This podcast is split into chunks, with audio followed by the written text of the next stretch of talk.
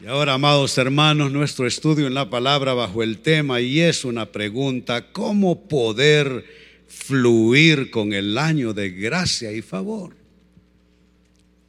Cada vez que hagamos nuestro ingreso aquí a esta casa del Señor, nos encontraremos con esa declaración en la parte superior de una de las paredes, 2022 años de gracia y favor. ¿Qué es eso? ¿Qué representa? ¿Qué significa? ¿Con qué tiene que ver? Necesitamos todo el año para estar predicando de eso. A mí se me desbordan mis dispositivos donde hago mis mensajes con temas de la gracia y favor y en cada oportunidad que tenga aquí estaré compartiendo con ustedes bajo ese enfoque, porque es un enfoque profético. ¿Qué es un enfoque profético? ¿Qué es una palabra profética? Es una palabra eh, direccionada en nuestras vidas que va cambia atmósferas, cambia circunstancias, cambia, tendencias, cambia pronósticos, cambia, diagnósticos, lo va cambiando todo y la palabra va haciendo que todo se oriente en base de ese sentir. Y saben, yo no sé de ustedes, pero yo tengo la sensación que el mundo no está mejorando en lo más mínimo. Al contrario, el mundo está empeorando. Pero nosotros nos movemos en otra agenda, nosotros nos movemos en otro programa, es el programa de Dios y en ese programa, no importa lo que esté pasando en el mundo, hay un año de gracia y favor que va a ser derramado sobre nuestras vidas. Quiero que me digan cuántos creen esto conmigo y si tú lo crees, dale gloria a Dios y si le puedes poner gritos de alegría, pues todavía mejor. Bendito su nombre. Ahora bien, pero el tema es este y la pregunta es esta, ¿cómo fluir con eso? ¿Cómo no ir contra la corriente? Saben, en mis casi 50 años que tengo de militancia en el Evangelio, ¿cómo he visto a gente buena andar en sentido contrario de lo que Dios quiere?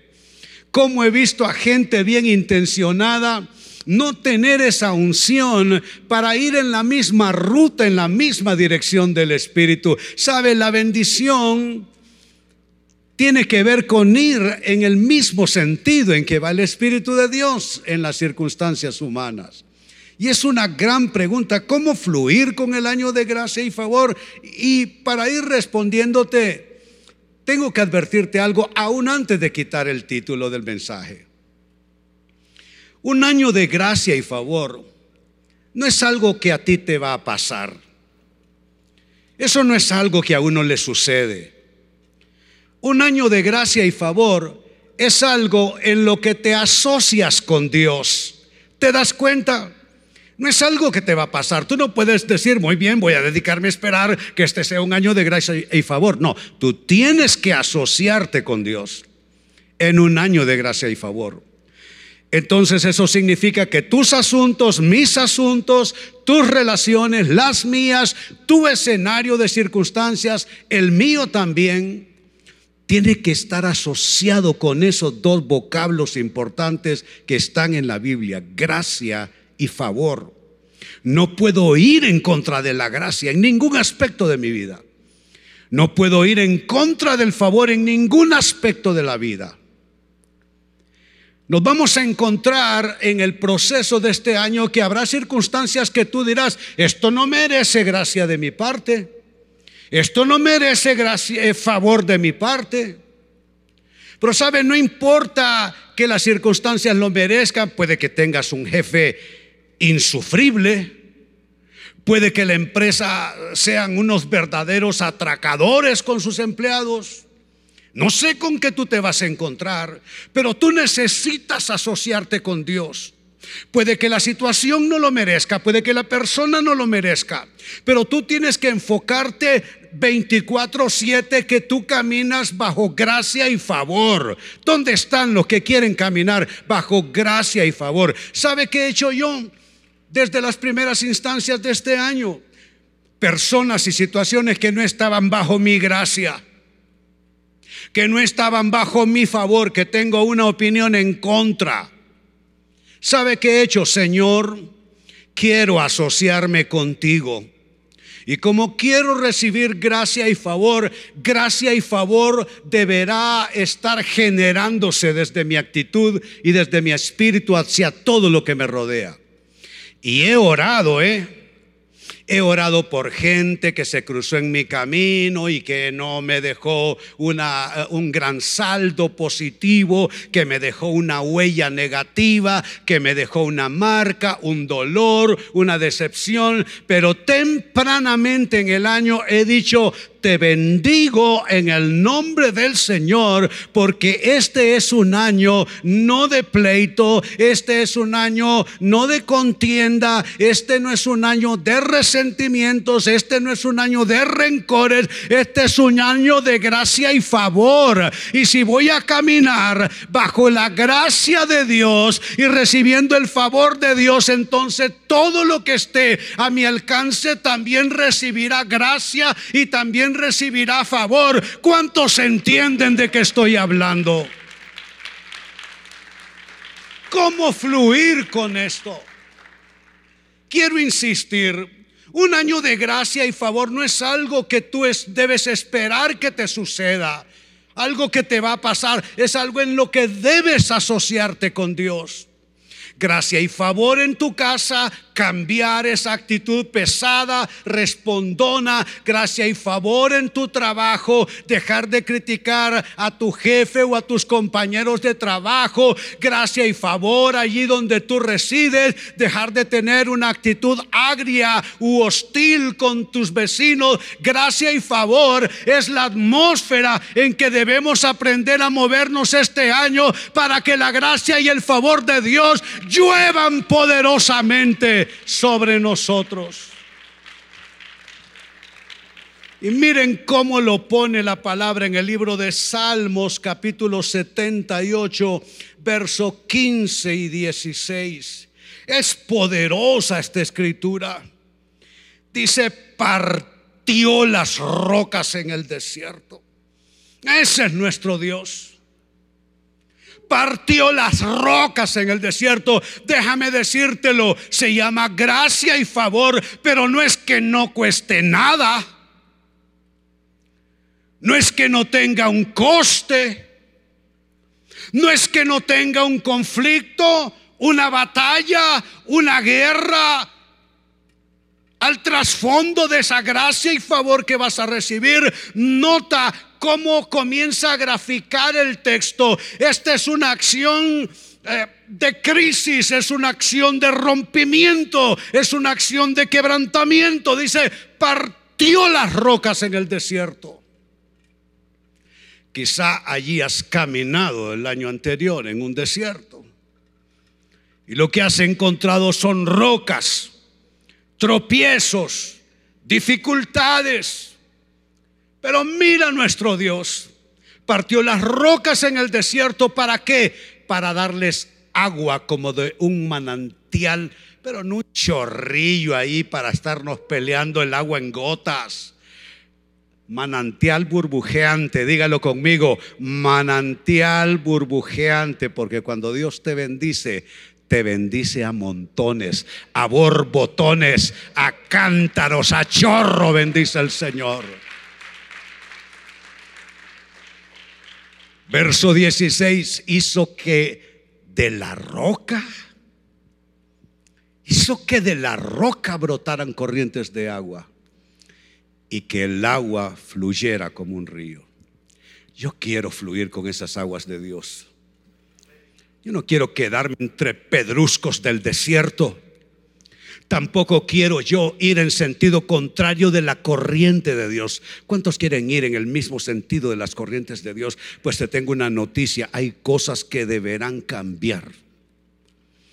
Hay actitudes que deberás redefinir, reorientar, reconfigurar. Nunca hay una voz profética como para dominar todo un año, 12 meses sin que eso requiera del pueblo de Dios sintonía con Dios, misma ruta con Dios, alinearse con Dios, cambiar formas de pensar, cambiar formas de ser, cambiar formas de enfocar los problemas, cambiar formas de hablar, cambiar formas de relacionarse para poder fluir, en este caso del año 2022, con la gracia y el favor de Dios. Leyendo esta escritura, lo que me viene es este comentario que pongo en notas para ustedes. Hay que aprender a fluir con las corrientes de la gracia y el favor de Dios. ¿Qué tal si lo leen conmigo? Hay que aprender a fluir con las corrientes de la gracia y el favor de Dios. ¿Qué tal si ahora lo decimos sin leer? Hay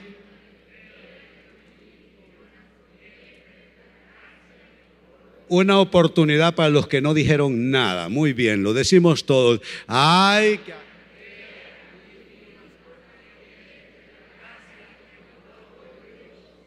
Y ahora, ¿cuántos dicen amén a eso?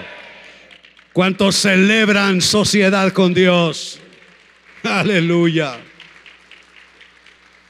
Pues habiendo aclarado el panorama en relación al tema, ahora sí la pregunta, ¿cómo? cómo hacerlo. Y no traigo una lista, se los adelanto, se los anticipo. Traigo una sola respuesta. Una sola. La pregunta es cómo fluir con el año de gracia y favor. Una sola respuesta. Ofrece al Señor. ¿Qué? ¿Ofrecer qué? No los oigo. Lo mejor de ti. ¿Sabe? Por si lo están pensando, no es tema de iglesia, es tema de vida. Lo mejor de ti, ahí en tu casa, con tu familia.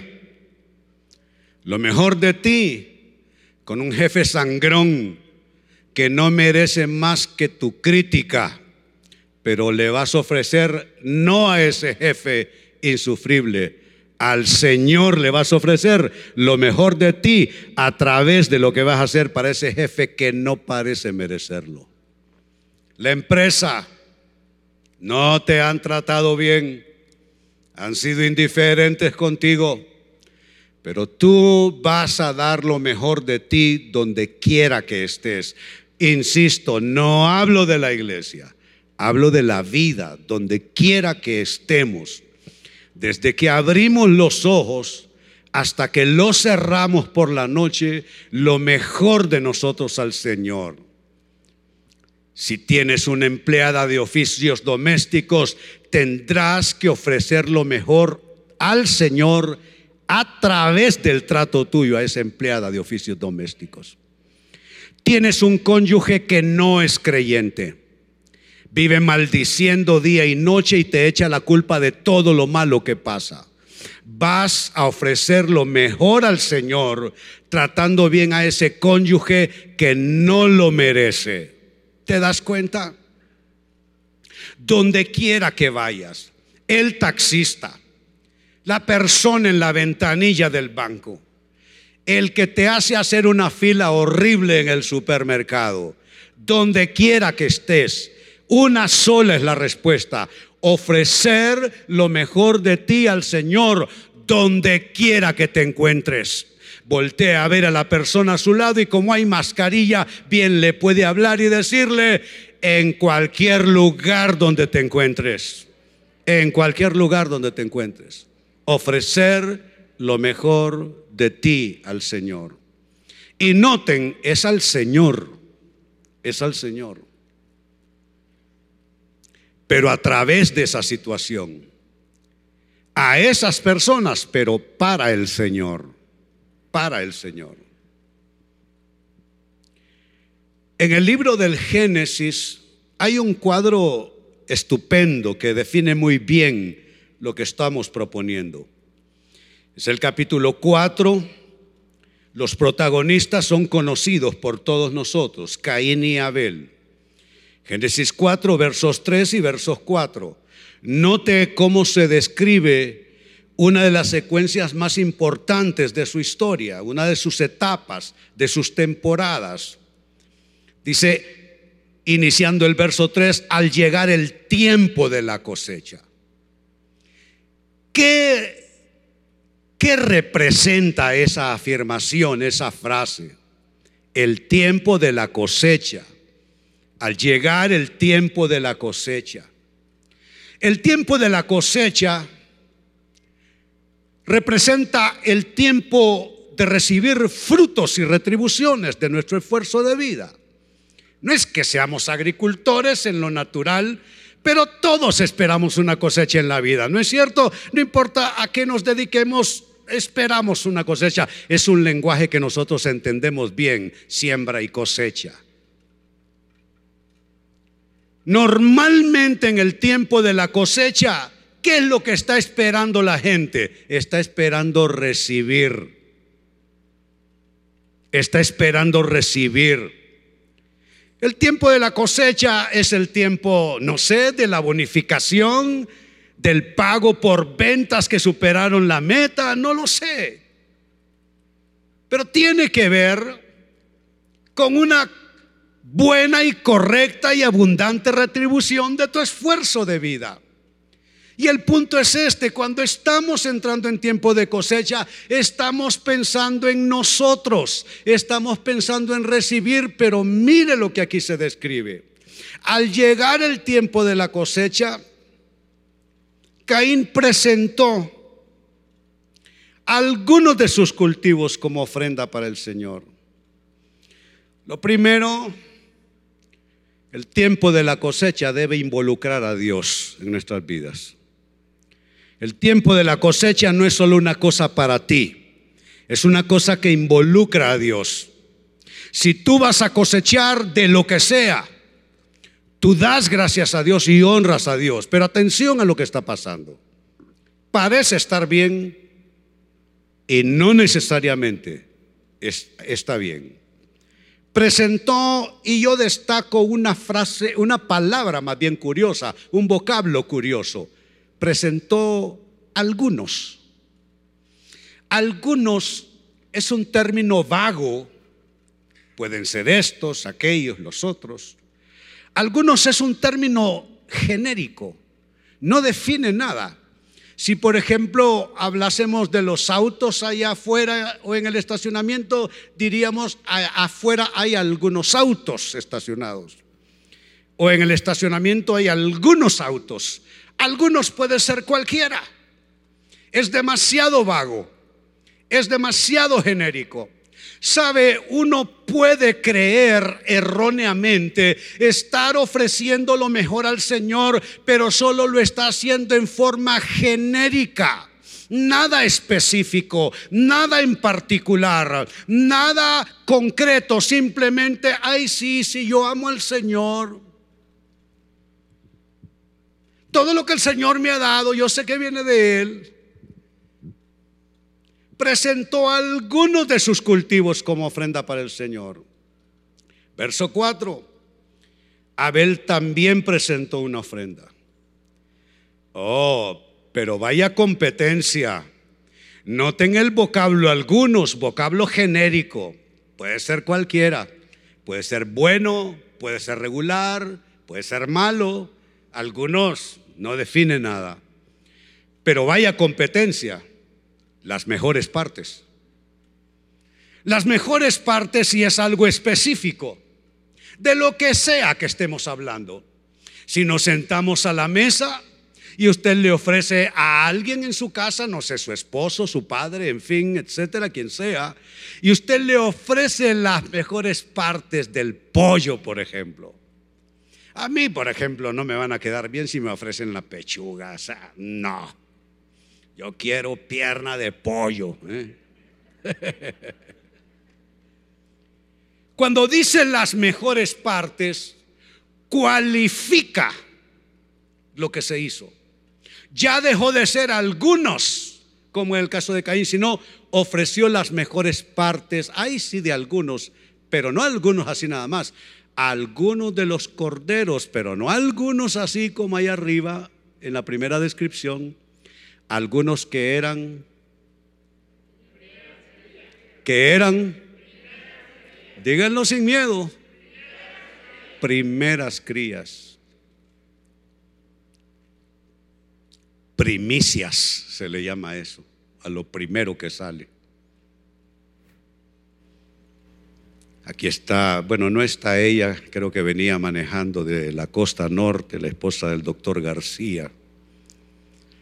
No hace mucho Rogelio, yo le digo Rogelio, doctor, porque nos conocemos desde que usted estaba hipote y yo era su profesor. Llegó Rogelio con Mireia, su esposa amada, linda mujer. Y emocionado, Rogelio me saca unos limones de lo primero. Y no es primera vez. A veces me, una vez Mireya me trajo un solo aguacate que solo uno dio. Pero era la primicia y me lo trajo. No, yo no, eh, no. Rogelio, yo tenía miedo comerme ese, ese aguacate. es como aquella vez que David tenía sed de, y, le llevaron agua mientras estaba sitiada la ciudad santa. Él no la quiso beber, dijo, no hombre, esto me va a quemar todo aquí. La derramó delante de Jehová. Si yo tenía miedo de meter un pedazo de aguacate en una tortilla. No, dije yo. Las mejores partes de algunos de los corteros que eran primeras crías de su rebaño. ¿Y qué pasó? El Señor aceptó a Abel y a su ofrenda. No estamos hablando de ofrendas. Sáquense de ese contexto porque ese no es mi contexto. Mi contexto es ofrecerle al Señor donde quiera que uno está lo mejor. Si alguien en tu casa te dice, ponga un clavo y guíndeme este cuadrito, saque el metro, mida la pared, busque el centro, y mejor que usted se dé con el martillo en el dedo a que vaya a hacerle un agujero a la pared con un clavo que se torció cuando usted lo estaba clavando. ¿Se da cuenta? Yo estoy probando porque estoy casado con una mujer que me tiene mal acostumbrado. Ella me hace, eh, porque eh, dormimos ahí en, usted sabe cuando está viejito, camitas a los lados y verdad. Ella me hace la cama, me arregla las almohadas, todo. Pero ¿sabe qué estoy haciendo? Estoy aprendiendo. Mira cómo me queda. Me queda bien sobrada de un lado y chinga del otro. Horrible. Quiero decirle, ¿sabes qué? No, no es parte de mi unción. Pero no, estoy aprendiendo cosas.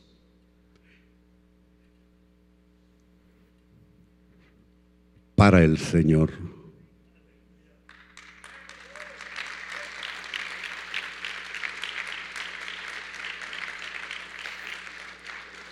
¿Cómo un viejo de casi 70 años lo ponen a hacer la, No, hombre, no sean así. ¿Cómo ponen a hacer la cama un viejo? O pónganle un niño ahí, hombre. Vaya, vaya, ah, vamos a ver, póngala.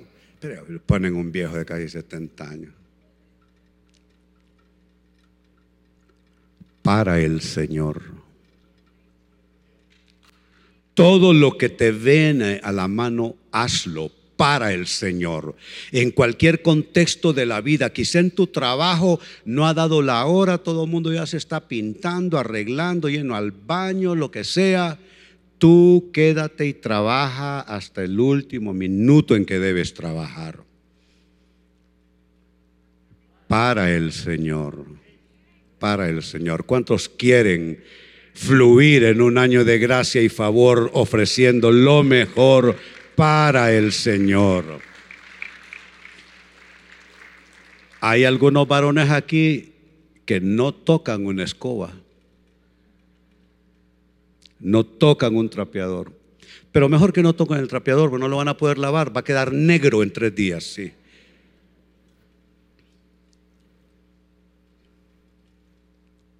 ¿Qué tal si hacemos cosas que no hemos tenido en lista en el año 2021 y las ponemos en lista para el año 2022, no para la señora, no para el señor, no para los hijos, no para papá, no para mamá, no para el jefe, no para la iglesia, no para el pastor, ¿Para quién? Para el Señor. Y entonces vamos a fluir en un año de gracia y favor. ¿Cuántos se gozan?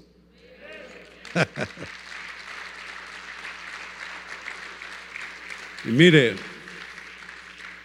era un solo punto y me quedé a la mitad del mensaje. Tengo que volver, Pastor Sierra, tengo que volver. Si no, tengo que volver.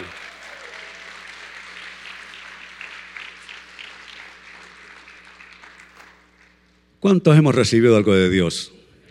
Y de paso, ¿cuántos nos hemos divertido? Yo sí, sí, estuvo, estuvo lindo, estuvo bonito. Pónganse de pie, vamos a orar. Se me quedó aquella, aquel concepto de que si ofreces al Señor lo mejor de ti, te conectas con milagros. Uy, pero ese se los debo. Saben, la presencia del Señor está aquí. No hay nada ni hay nadie que pueda alterar el plan de Dios para tu vida. Nada ni nadie. No hay nada ni nadie que pueda siquiera arrugar las promesas de Dios para tu vida.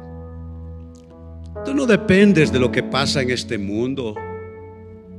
Tú no dependes de la opinión que tenga alguien de ti. Tú dependes de Dios. Dios está contigo, Él es tu Padre celestial. Eres oveja de su prado, oveja de su mano. Si hay personas que no te entienden, no te comprenden, Dios te comprende muy bien porque Él te conoce porque Él te hizo. Él conoce de ti todo y no se asombra. Él te ama, conociendo todo de ti. Ahí donde estás, alza tus manos. Padre, hoy te doy gracias por tu pueblo. Queremos aprender a fluir, Señor, con un año de gracia y favor. Porque Padre, tú estás rompiendo la roca en el desierto para darnos agua como de un manantial burbujeante. Tú harás que la roca haga brotar corrientes de agua y que el agua fluya como un río. Pero ayúdanos Ayúdanos Dios a movernos en la dirección de tus aguas. Ayúdanos a fluir con ese año de gracia y favor. Que destile gracia y favor nuestra actitud. Que destile gracia y favor nuestra conducta. Que destile gracia y favor nuestras decisiones. Que el ambiente nuestro en la casa, en el trabajo, en todo lugar, sea un ambiente saturado de gracia y favor. Gracia que es un favor no merecido, dones no merecidos y favor que básicamente es ayuda, ayuda en la necesidad. Padre, bendigo a tu pueblo. Y Señor, deposito una palabra sobre la cabeza de cada uno de ellos, declarando que no hay nada que se va a interponer entre tu gracia, tu favor cada uno de tus hijos y tus hijas. Hermano, hermana, te bendigo. Contigo bendigo tu casa. Si tienes hijos, bendigo tus hijos. Si compartes hogar, bendigo tu hogar.